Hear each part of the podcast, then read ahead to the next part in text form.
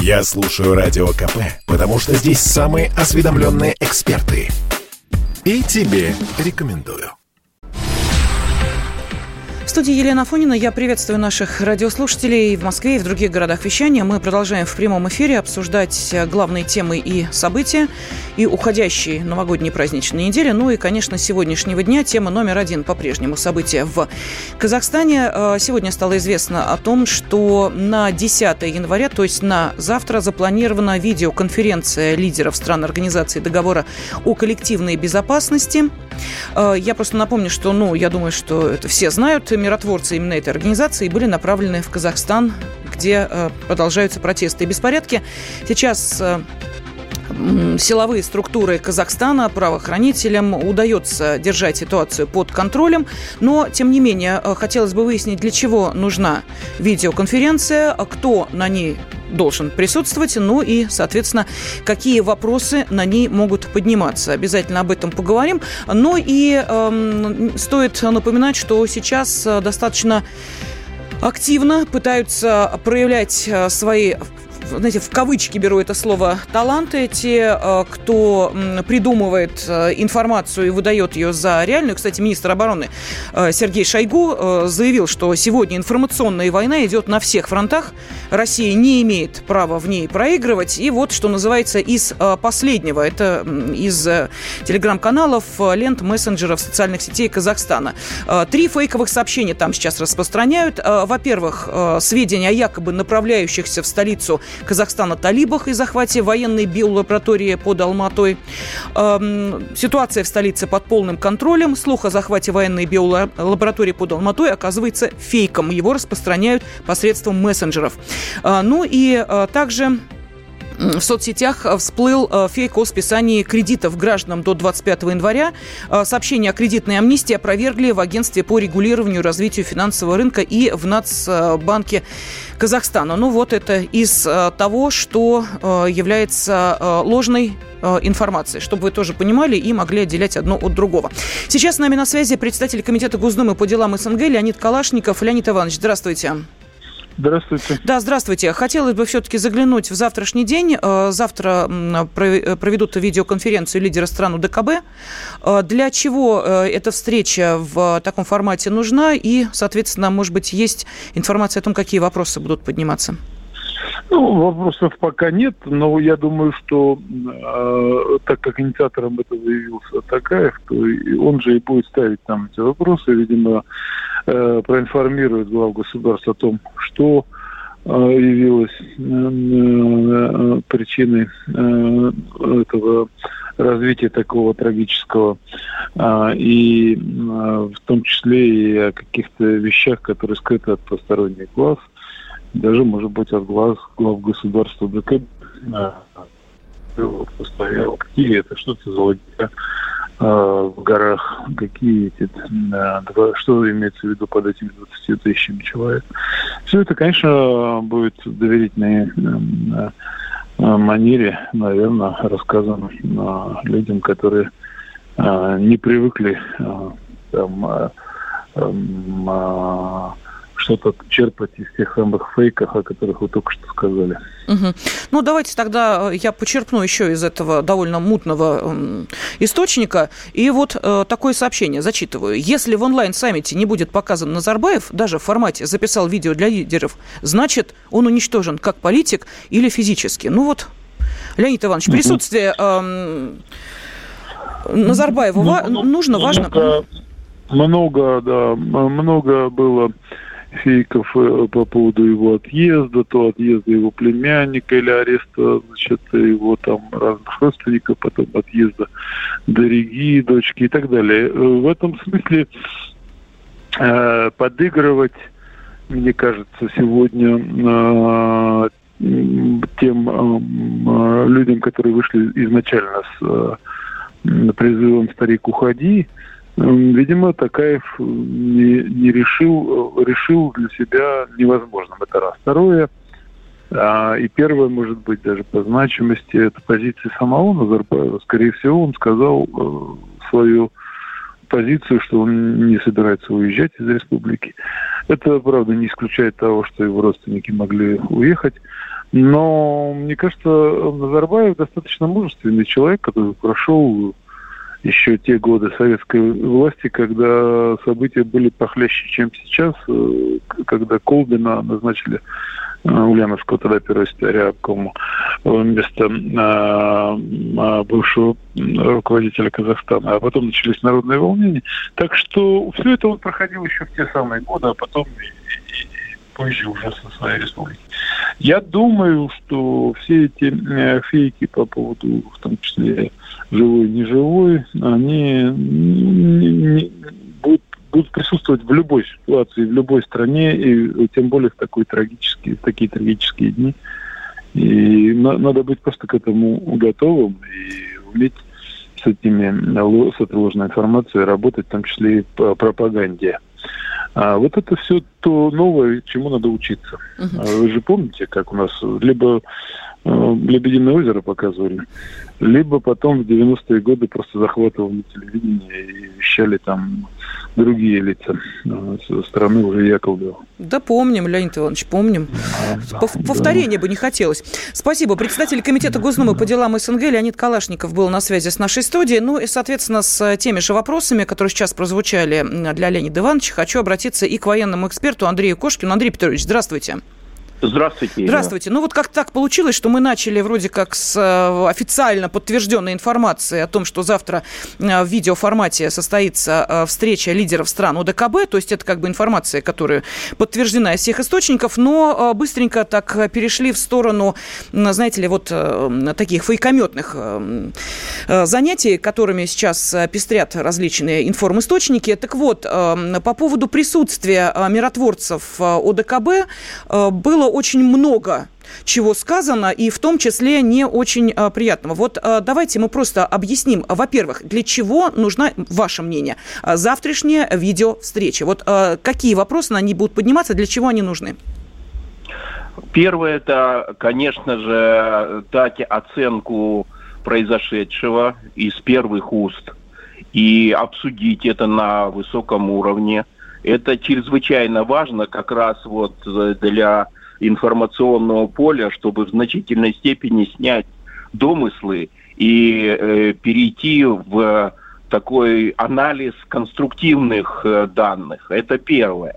Второе, э, объяснить, э, вот, э, наверное, результатом вот этой встречи э, публичной плоскости. Тот факт, что э, с какой целью было принято решение о вводе миротворцев, э, э, как долго они будут находиться, еще раз подтвердить, хотя практически уже эта информация есть и из официальных уст генерального секретаря Станислава Заси, что главное это не, не количество, а главное поддержка э, со стороны членов э, ОДКБ.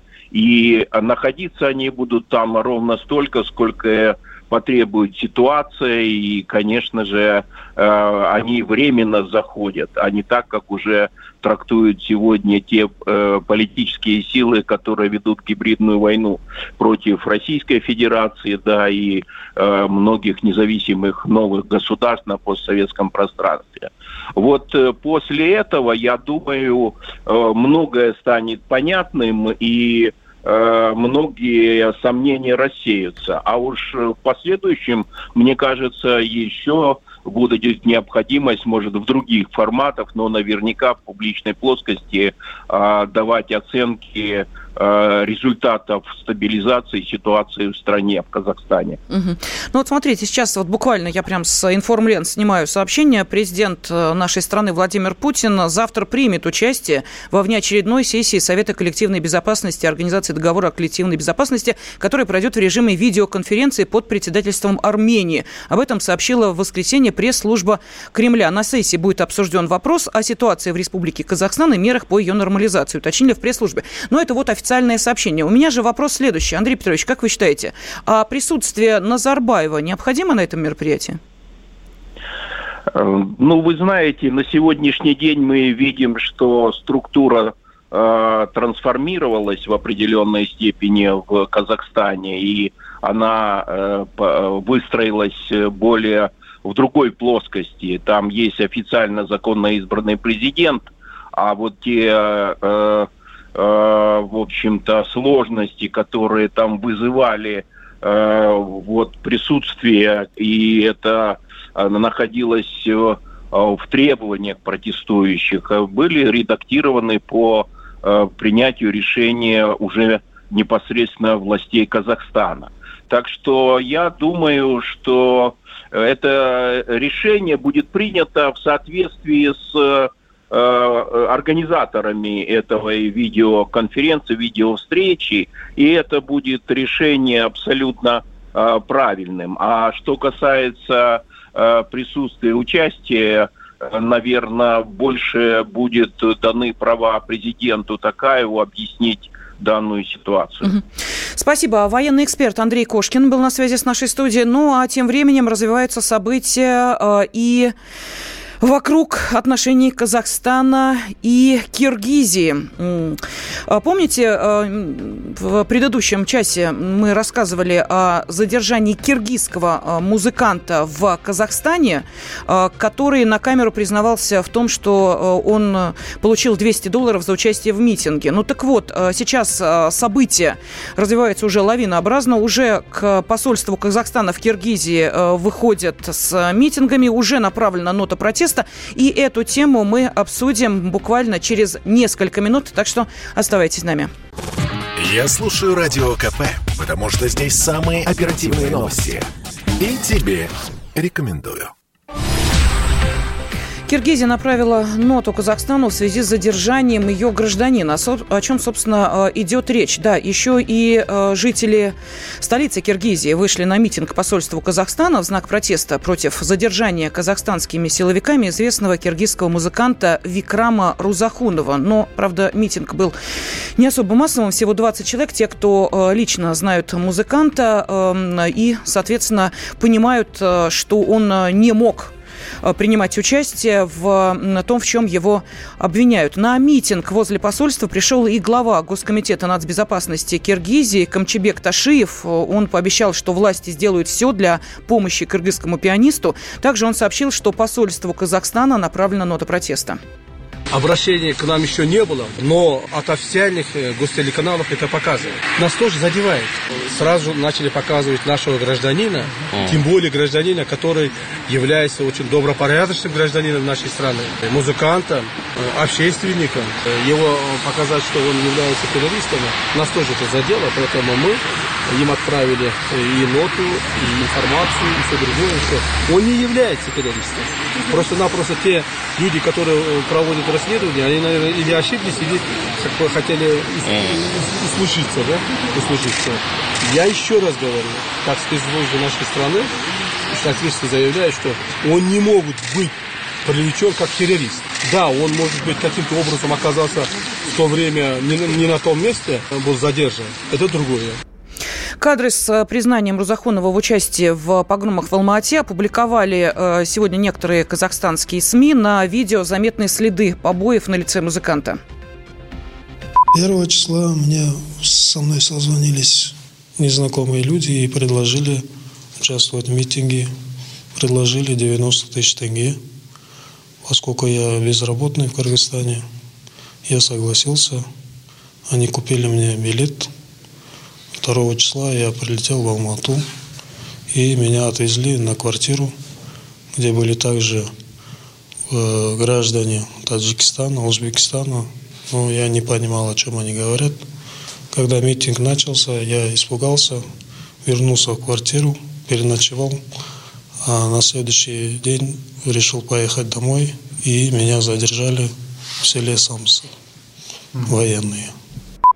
Ну вот, собственно, это то, э, те самые слова, которые и произносил музыкант. Э, и в СМИ появилось именно э, видео с вот этим признанием. На самом деле э, задержанный в Казахстане Рузахунов является достаточно известным в Киргизии исполнителем джазовой музыки, пианистом и одним из организаторов ежегодного международного музыкального фестиваля «Бишкек Джаз Весна». А по данным киргизского МВД, Рузахунов часто гастролировал в Алмате. Накануне Нового года был приглашен в город для проведения концертных программ.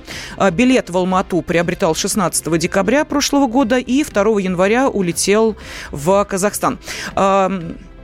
Также было установлено, что э, в аэропорту Бишкека Рузахонова провожала его э, мама, и музыкант не имеет родственников в Казахстане, выезжает в соседнюю республику, э, цитирую, только по приглашению для проведения концертных программ, также для участия в музыкальных фестивалях. И друзья музыканта уже говорят, что его признание – это абсурд, поскольку он потратил гораздо большие деньги на авиаперелет до Алматы. Для чего? Чтобы заработать на митинге тенге, всего 90 э, тысяч тенге, это около 200 долларов.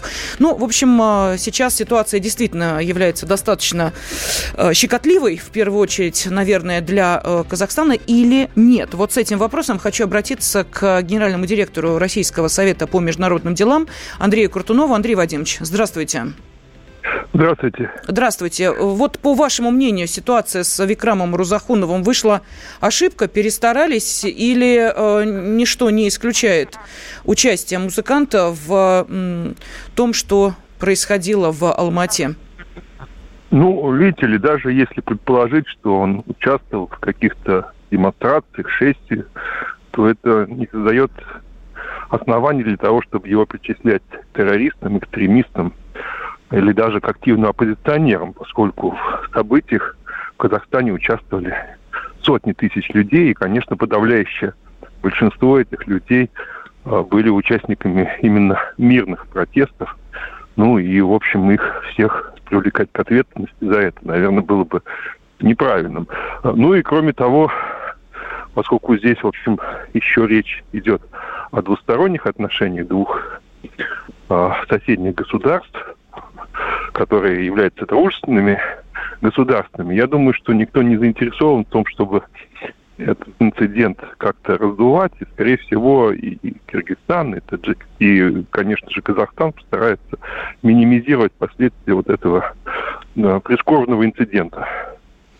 Но э, не случайно вы сказали и про Таджикистан, и про э, Киргизию по одной простой причине, что, как мы знаем, э, не только приезжают работать в Казахстан люди из этих стран, но и в числе тех, кто был задержан за весьма активные действия в отношении э, банкоматов, магазинов и всего прочего были граждане этих государств. Поэтому ситуация, ну, действительно достаточно такая в связи с э, гражданством некоторых э, принимающих участие в мародерстве лиц щекотливая. И здесь, ну, может быть, силовики, что называется, перестарались. Вопрос другой – эти признания, которые произносились, получается, что они были выбиты и э, насильственными действиями в уста музыканта вложены?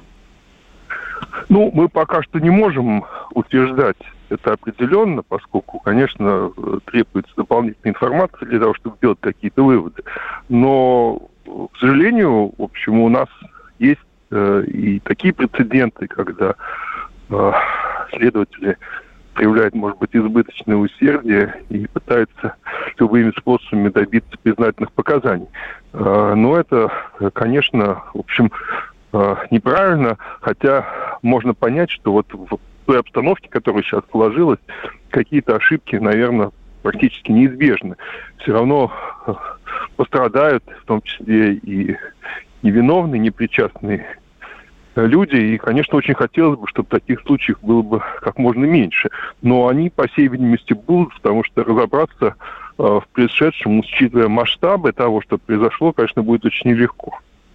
Андрей Вадимович, еще вопрос, но уже касается российских граждан, которые находились в Казахстане. Вот сейчас, э, сегодня с утра, э, была информация о, э, об одном из тех, кто приехал в Казахстан отдохнуть и, соответственно, покататься там на лыжах, подышать свежим воздухом. Один из известных российских актеров. Вот его судьба тоже была неизвестна. Сегодня выяснилось все в порядке. Вышли с ним на связь. Вот по вашему мнению, почему такая неразбериха?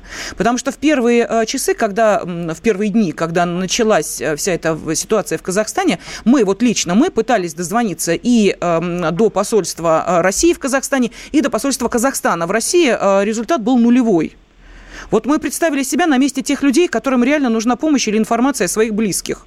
Вот что должны были испытывать люди, когда мобильная связь не работает, интернета нет, то есть выйти на связь невозможно, получить информацию невозможно и узнать ее из официальных источников невозможно.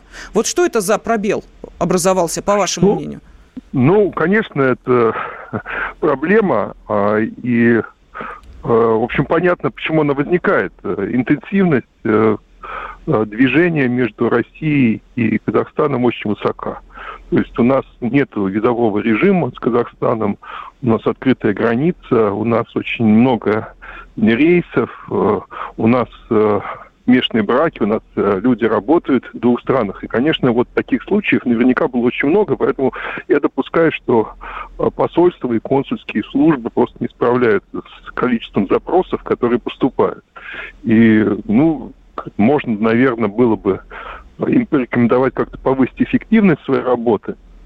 Но понять этих людей можно, поскольку, ну, как обычно, в посольствах, в консульствах количество сотрудников ограничено, когда разрываются телефоны, когда постоянно а, идут просьбы выяснить местонахождение тех или иных людей, ну, наверное, в общем, какие-то затяжки, они, к сожалению, неизбежны. Но поскольку, как можно надеяться, все-таки самый острый период кризиса уже позади, и ситуация начинает как-то стабилизироваться, то, ну, я думаю, что мы можем надеяться, что вот таких случаев, э, когда не удается выяснить э, положение отдельных российских граждан или граждан других государств на территории Казахстана, таких случаев будет становиться все меньше и меньше.